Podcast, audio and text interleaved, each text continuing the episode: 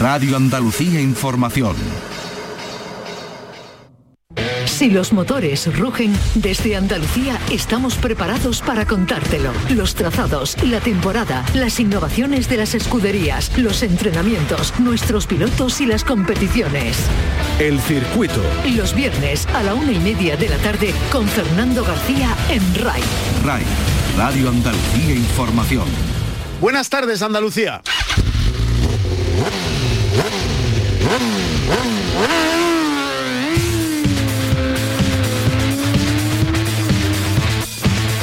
Enseguida hablamos de motociclismo. Se disputa este fin de semana el Gran Premio de las Américas. Quedan cinco grandes premios para que concluya la temporada del Campeonato del Mundo de las Dos Ruedas. Se han disputado hasta este momento 14 grandes premios. Este fin de semana en las Américas viviremos el décimo quinto no hay ningún campeonato resuelto en ninguna de las categorías. En MotoGP es verdad que lidera Cuartararo y parece que va camino de conseguir el campeonato del mundo. Tiene 172 puntos, 40 más que Zarco, que es segundo. Mir es el primer español que aparece en la clasificación, tercero con 121 puntos. En Moto 2, Gardner lidera también casi con 40 puntos sobre el segundo clasificado. Raúl Fernández, el piloto español, décimo noveno es Marcos Ramírez, el único piloto andaluz que participa en el Campeonato del Mundo, el conileño, décimo noveno en la clasificación de la categoría intermedia. Y en Moto 3, en la más pequeñita del Mundial, lidera Acosta, tiene 210 puntos. La verdad es que está teniendo mala suerte en estos grandes premios, parecía encaminado para conseguir el Campeonato del Mundo. Al rookie se le ha complicado la historia en las últimas carreras. Sergio García, otro español, es tercero con 168. Gran Premio de las Américas este fin de semana, eh, motociclismo.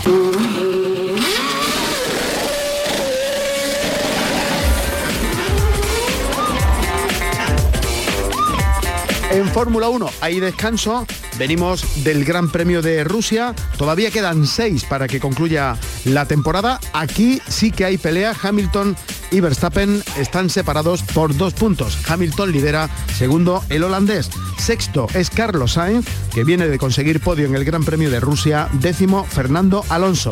Aquí en Andalucía tenemos este fin de semana en Málaga, en Benalmádena, Slalom, la tercera edición del Slalom de esta ciudad malagueña. Desde las 10 de la mañana del domingo se van a disputar las mangas. Y hablaremos también, cómo no, del accidente mortal ocurrido el pasado sábado en el Campeonato del Mundo de Superbikes en el circuito de Jerez, donde moría un joven piloto de 15 años. Eh, analizaremos con el presidente de la Federación Andaluza de Automovilismo, que fue también presidente de la Española y director del circuito de velocidad de Jerez, lo ocurrido durante este pasado fin de semana en el circuito de Jerez con esa noticia luctuosa. Por cierto, que el Campeonato del Mundo de Superbikes sigue su camino adelante y se detiene este fin de semana en eh, Portugal. De esto y demás hablamos a continuación porque ya se ha resuelto, entre otras cosas, el primer campeonato de automovilismo de nuestra tierra. Hablamos del Campeonato de Andalucía de Rally Cronos que ya tiene campeón. Enseguida le saludamos. Arrancamos, como decimos, en la realización está Álvaro Gutiérrez.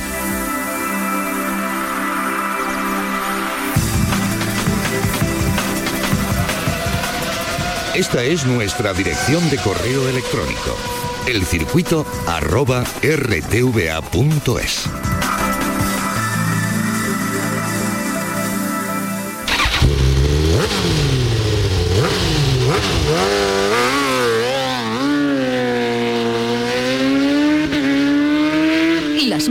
Vamos a saludar a esta hora de la tarde al presidente de la Federación Andaluza de Motociclismo. Ha sido durante un tiempo director del circuito de Jerez, también presidente de la Federación eh, Española de Motociclismo.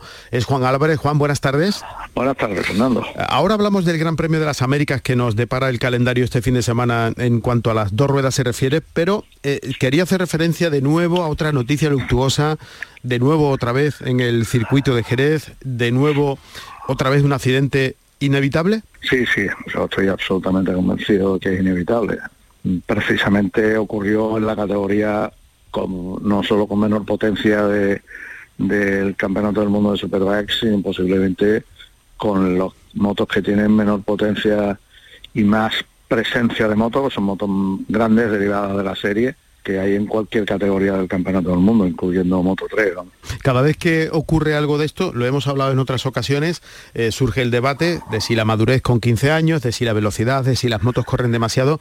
Eh, yo, yo conozco ya su, opinión, pero me gustaría que, la volviera a poner de, manifiesto porque en este caso ni la velocidad ni la inmadurez, entre comillas, que pudiera tener este chico eh, han tenido nada que ver, ¿no?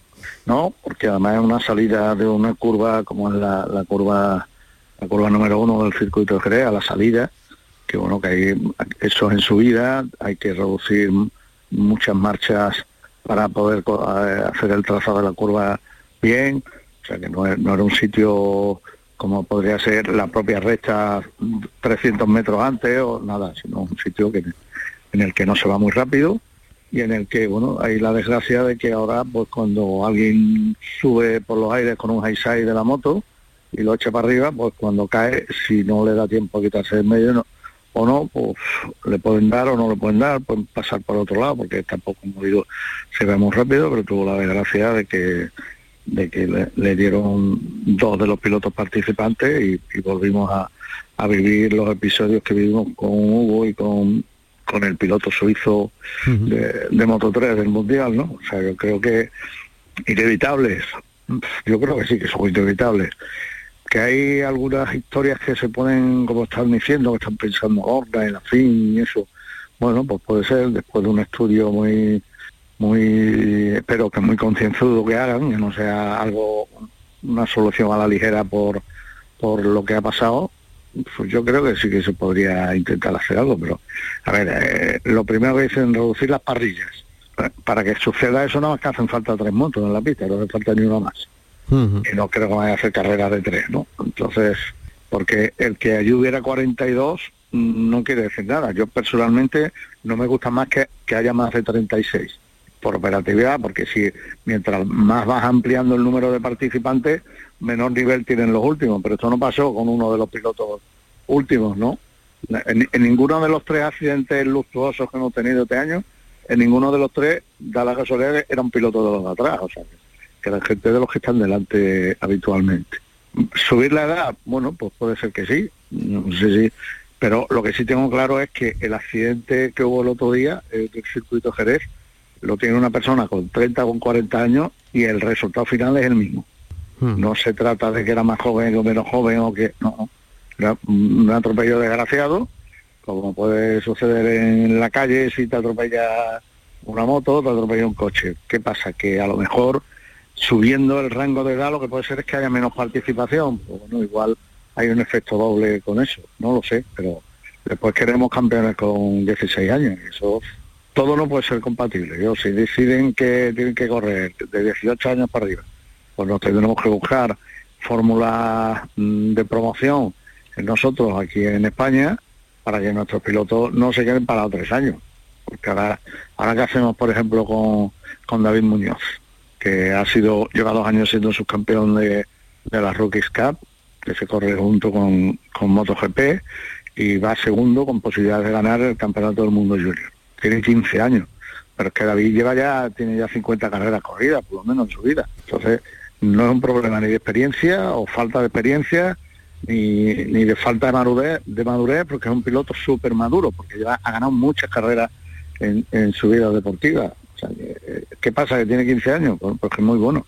Ansu Fati debutó en el Barcelona con 16 y, no por una lesión estaría fuera del, de la órbita del Barcelona seguramente triunfando por ahí. ¿Por qué? Porque es un gran futbolista, pues sí, también destaca en baloncesto. Ahora hay un chaval del Real Madrid de baloncesto que ha debutado con muy joven también en, la Liga Endesa. Que a donde iría yo es a exigir una experiencia mínima. Ahí sí que estoy absolutamente de acuerdo y lo he dicho ya 20.000 veces.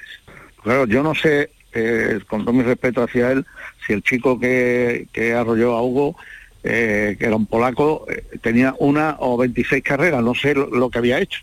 ¿Por qué? Porque cumplía el rango de edad, porque era de una federación que, que no tenía nadie en el mundial y lo tienen que admitir para que para que no sea todo españoles e italianos. O sea, mira, ahora mismo este año la fin y una marca de, motos pequeñas, de la 110 italiana, han sacado una fórmula de promoción.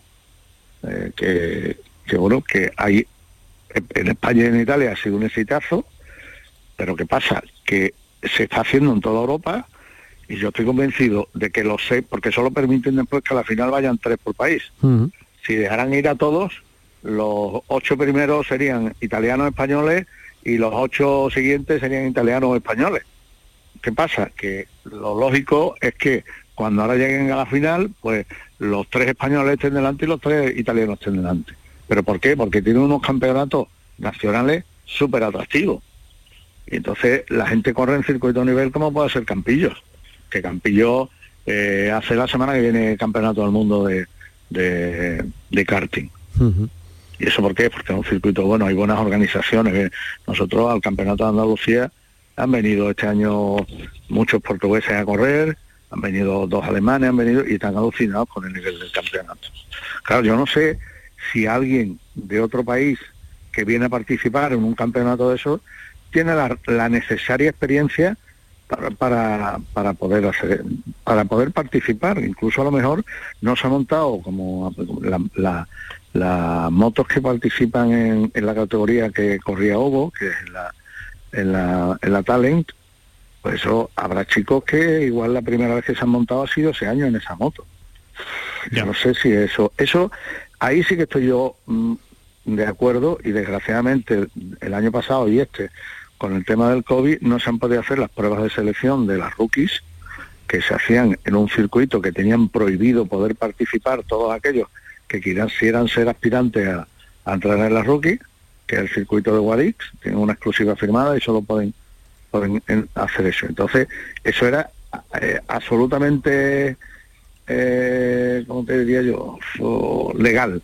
Era, te subes en una moto, haces tiempo, te ven cómo conduces, te ven que no eres temerario y tal, te hacen rodar en grupo para ver cómo vas, y entonces al final la experiencia que tú habías acumulado en, tus campeonatos servían para, para participar en las rookies. Volvemos a lo mismo.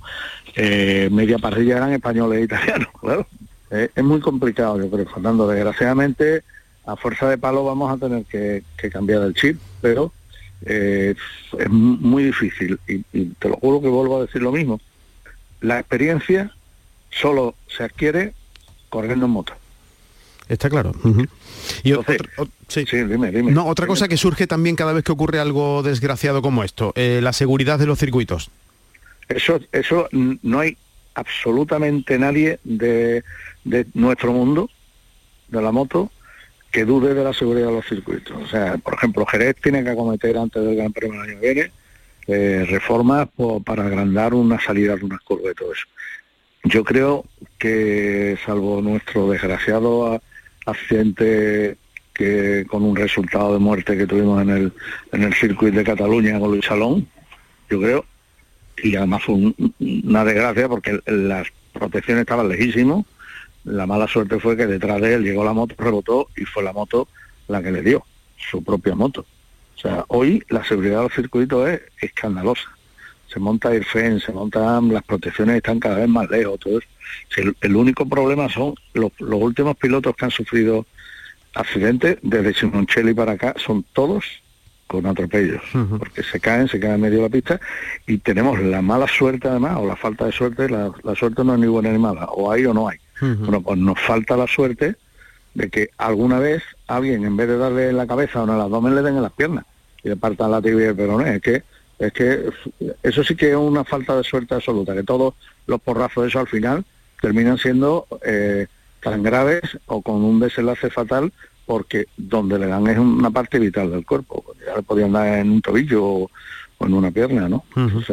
pero que, que la seguridad de los circuitos nadie la cuestiona, vamos, vamos una maravilla, nada más que cualquiera que conozca el circuito de Jerez que se inauguró a lo que hay hoy, eso no tiene nada que ver, ¿no? Otra cosa, Juan, que también se ha planteado como debate, eh, apelando a su experiencia en, estas cosas, eh, hay quien se pregunta si después de, la muerte de, un piloto en la jornada del sábado, el domingo puede volver todo a, ser, a, la normalidad.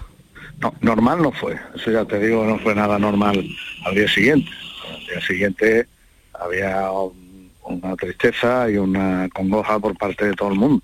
desde el primero, del campeón del mundo de Superbike hasta el último participante de, de la Super Sport 300, ¿no? Yo creo que, que eso no lo tenía, no. De hecho, la tarde del sábado fue una tarde muy triste. El, Superbike tiene un ambiente espectacular, eh, montan una carpa atrás con fiestas, con todo, y, y era muy triste, la gente todo recogido en sus camiones, nadie paseaba, nadie hacía nada, nadie se veía, o sea, eso no.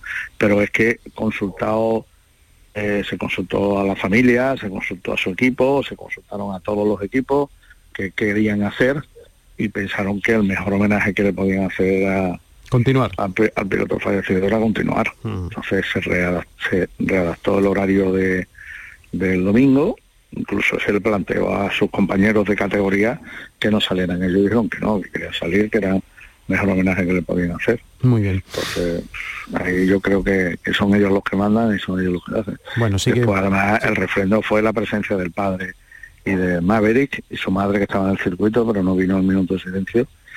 cuando estábamos en el minuto de silencio, pues llegó la familia allí y estaban conscientes de lo que se iba a hacer. ¿no? En fin, la vida sigue como tantas y tantas veces. Tenemos este fin de semana Campeonato del Mundo de Motociclismo, nada más y nada menos que en las Américas. Todas las categorías están eh, en juego, no hay nada resuelto en este momento en ninguna de, las tres. Eh, ¿O sí? No, hombre, a ver, yo creo que el que más claro lo tiene la, que la categoría que más claro tiene el tema de la cabeza, yo creo que es MotoGP. Con Fabio, Fabio no está fallando, al contrario, de cosas que antes no hacía, está haciendo ahora, ¿no? Entonces está yendo, está rodando a un nivel tremendo. Circuitos que no eran de Yamaha, él lo está haciendo de Yamaha. Una cosa que creo que es importantísima, que era algo que, que Valentino lo llevaba a gala, se está divirtiendo montando en moto, Fabio, que eso es, eso es muy importante. Y, yo creo que esa es la que más clara está. A ver, eh, Moto 3, bueno, yo creo que Pedro, con la suerte que está teniendo, de que se cae y se cae va segundo también, pues yo creo que al final puede ser que, que también lo resuelva antes de llegar a Valencia. Y dígame algo de Marco Ramírez. Hombre, yo estoy muy ilusionado con Marcos y, el proyecto, el cambio, además de proyecto que hay en, en MV Augusta, porque el, el fichar a, a, Marcos además va unido a que va a haber cambio importante en la estructura del equipo, va a entrar gente de otro equipo que tienen tiene un material distinto, eso lo explicó el, el dueño del equipo o el jefe de equipo de Meo Augusta yo creo que, que para Marco es un reto muy apasionante. Eh, yo creo que además ya está haciendo un final de año un poco un poco mejor, porque es que el equipo de Marco tiene mucha voluntad, son muy buenas personas, pero eh, su telemétrico no puede ser el que hace la reserva de los hoteles, de los aviones, el que busca los restaurantes, el telemétrico es el telemétrico de tu moto y no tienen que, que estar distraer su tiempo haciendo otra cosa, ¿no? Entonces es un equipo con muy buena fe, con muy buenas intenciones, pero al final no, no, no da la talla que yo creo que tiene Marcos y que en MBO Augusta lo va a dar. ¿no? Muy bien. Juan Álvarez, presidente de la Federación Andaluza de Motociclismo, muchísimas gracias por atendernos como siempre y ofrecernos su, opinión eh, de, experto en, este mundo de las dos ruedas.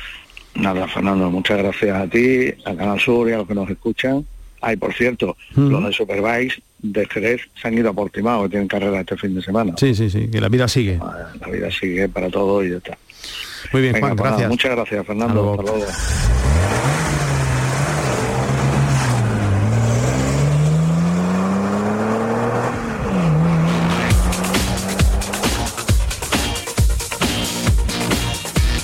El automovilismo. Bueno, continúa eh, celebrándose este año afortunadamente dentro de la más absoluta normalidad en lo que se refiere a las pruebas de automovilismo. Este aquí que estamos mm, finalizando septiembre, empezando octubre y ya tenemos un campeón en una de las categorías del automovilismo de nuestra tierra, en Rallycrono. Se trata de Alberto García que acaba de proclamarse campeón de esta categoría. Alberto, buenas tardes. Buenas tardes, Fernando. Enhorabuena. Pues muchas gracias. Bueno, se han disputado cinco pruebas de este campeonato, quedan todavía dos por delante y, ya has cantado la lirón.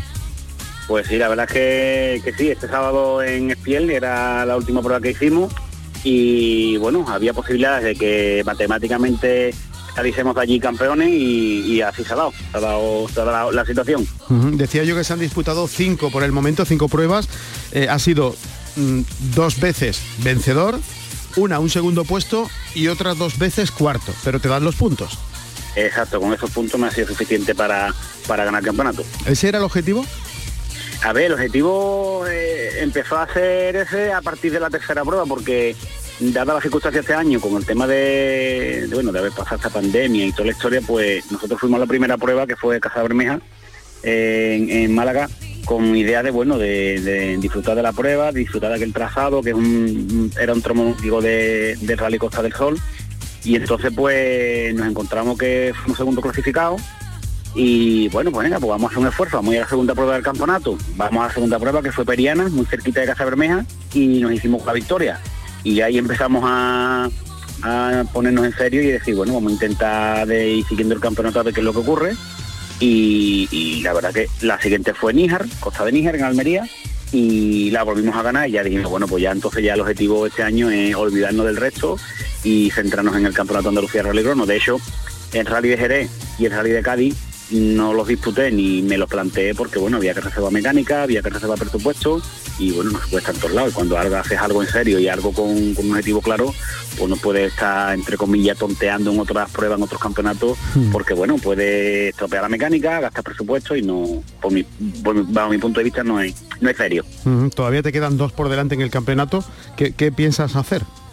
Pues mira, hablando de, eso, eh, hemos decidido el equipo y yo, pues de parar ya de, hacer pruebas este año, por lo menos en el campeonato, porque las dos que quedan son Villa de Gador y Cantoria y están las dos en Almería. Entonces al equipo pues les cuesta mucho trabajo de, desplazarnos hasta allí, los gastos son muy grandes y hemos decidido de, no hacer más pruebas porque ya realmente no nos hace falta. Y con ello por un lado eh, ahorrar dinero y dejar lo poquito de presupuesto que nos ha quedado, dejarlo para el año que viene.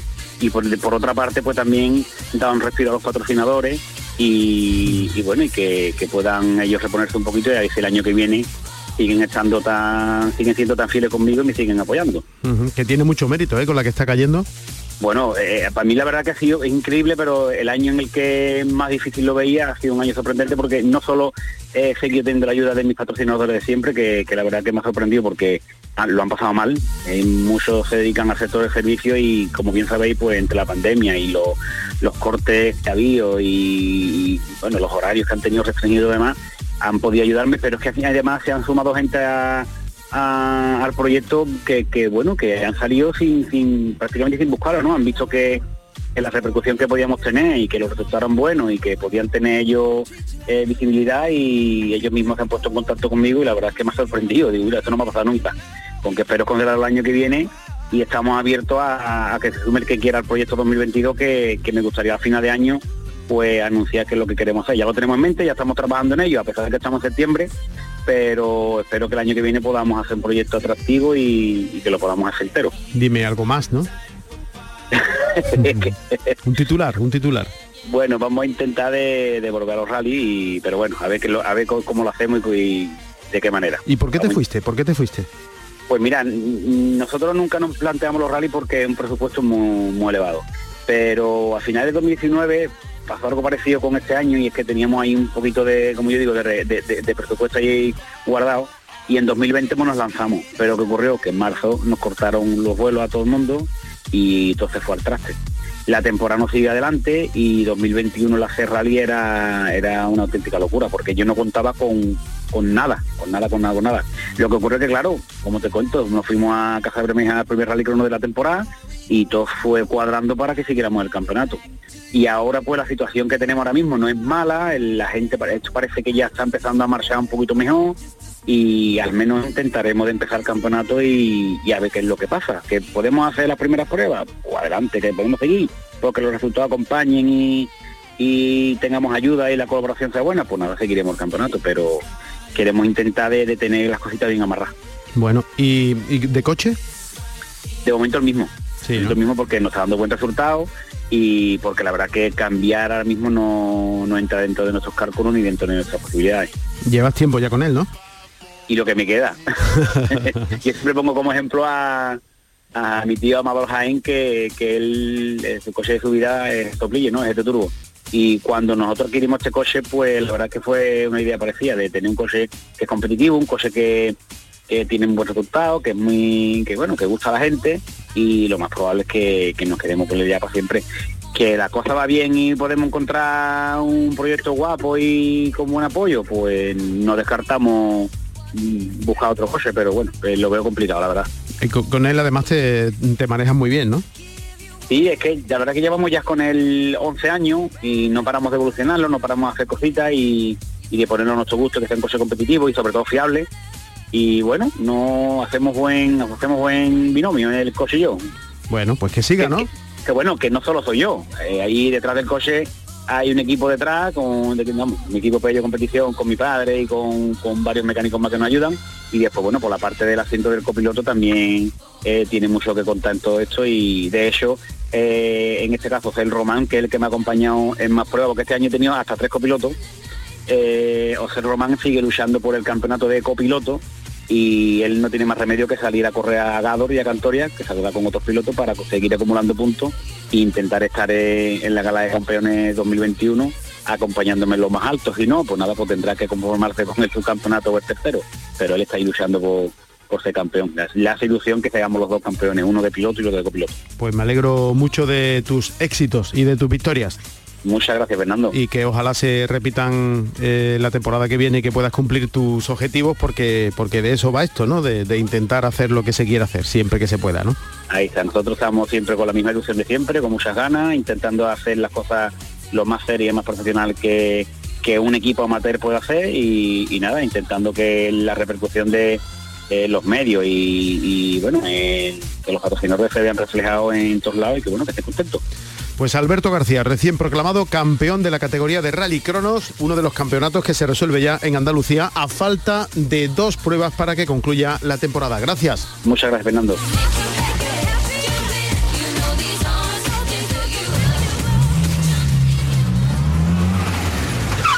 El circuito con Fernando García.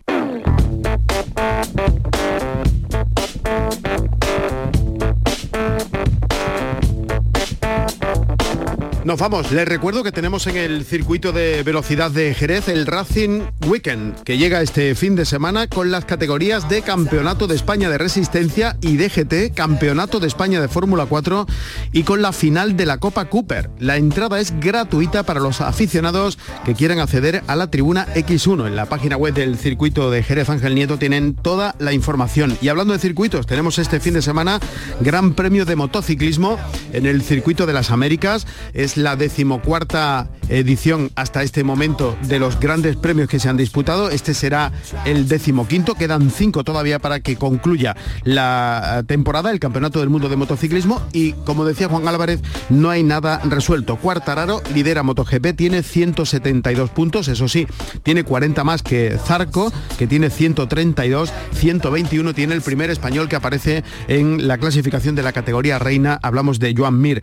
En Moto 2, Gardner lidera con 271, 40 puntos casi más que otro español que aparece en segunda posición. Raúl Fernández en décimo novena posición aparece nuestro Marcos Ramírez, el único piloto andaluz que participa en el Campeonato del Mundo, el piloto de Conil. Y en Moto 3, Acosta lidera la clasificación más pequeñita del Mundial, tiene 210 puntos. Sergio García es tercero con 168. En Fórmula 1 no tenemos este fin de semana Campeonato del Mundo, venimos del Gran Premio de Rusia el pasado fin de semana. El siguiente se va a disputar la carrera del Gran Premio de Turquía.